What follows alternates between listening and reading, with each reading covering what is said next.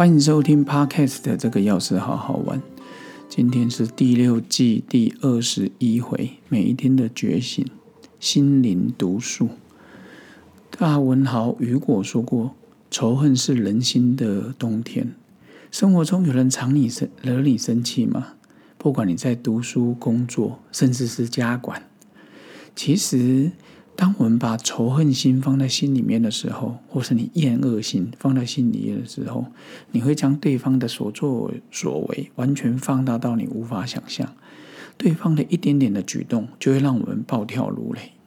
其实，当我们心中对别人充满的恨意，或是那种不屑，或是任何的负面情绪的时候，这时候我们的心完全被这个能量占据着，负面的能量。生活上的小确幸根本没办法让我们快乐。以前很喜欢一本书《基督山恩仇记》，它是法国大文豪大仲马写的。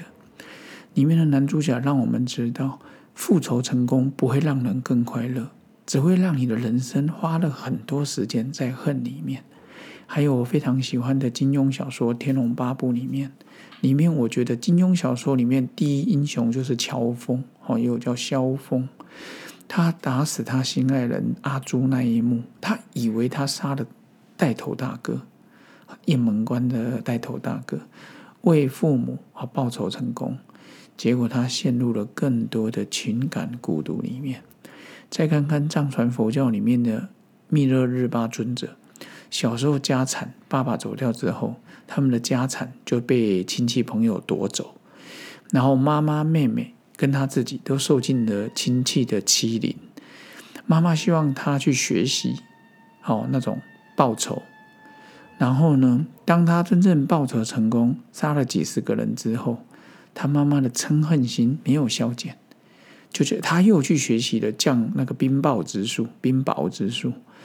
然后呢，有一个小村农村本来要丰收的，好小麦要丰收的，就施咒完，就是来了大冰雹啦、水啊，把那个农作物都冲走。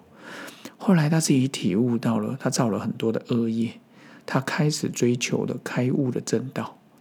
在看到这个故事的时候，我们就会知道，有时候现代末法时代，很多师傅都说他拥有了神通，有法力。但是我常常会观察说，到底他的心是不是慈悲的，是良善的？还要观察他的行为。佛陀说过，你不能因为我是你的师父，你就照单全收。你要把我所说的话像金子锤炼一样。所以我会觉得说，真正开悟的智者，他是不怕人家观察他的，而不是说啊，你要全然的相信。各位全然的相信的前提就是对方真的是一个开悟者，好，而不是那种招摇撞骗的。所以以心相印，要用心观察才可以。在我们人生路上，你会遇到很多有名的老师。如果得遇名师，真的是一件幸福的事。这个名哈，不是有名的名，而是明明白白的名。然后，当然。在还我们没得到之前，你就要靠自己进修。我很喜欢的一句话：你不用去找师傅，当时候到了，师傅就会来找你。所以呢，今天讲的就是心灵读书。我们要先学习将自己的情绪毒素从自己的心灵流动中去除，你的心中就会没有乌云，阳光就会照进来。当然，我们的人生旅途中会有大雨、暴风雨的来袭，你别困在其中。我们人有时候做的就是静静等待，直到雨过天晴。所以有时候我们会觉得说，我就是看他不爽，我就是看他不喜欢。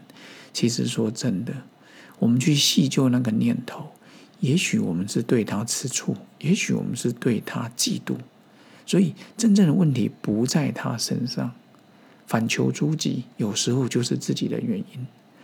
所以了解了之后，现在的我都尝试了。每当一些负面的念头出来的时候，我不会让它停留太久，就是去细细观察自己为什么有这个念头。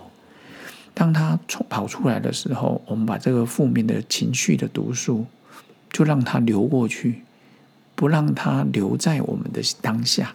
出现了没关系，就让它静静的流走。所以等待雨过天晴或雨过天晴。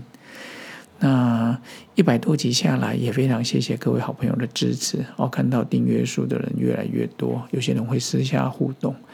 那看到各位很开心，其实这也是做这个要是好好玩最重要的目的。当然，有时候我都当成自省的功课，在与自己对话的过程中，希望也能够带给各位更多的，不敢说启发，更多的小感触也好，体悟也好。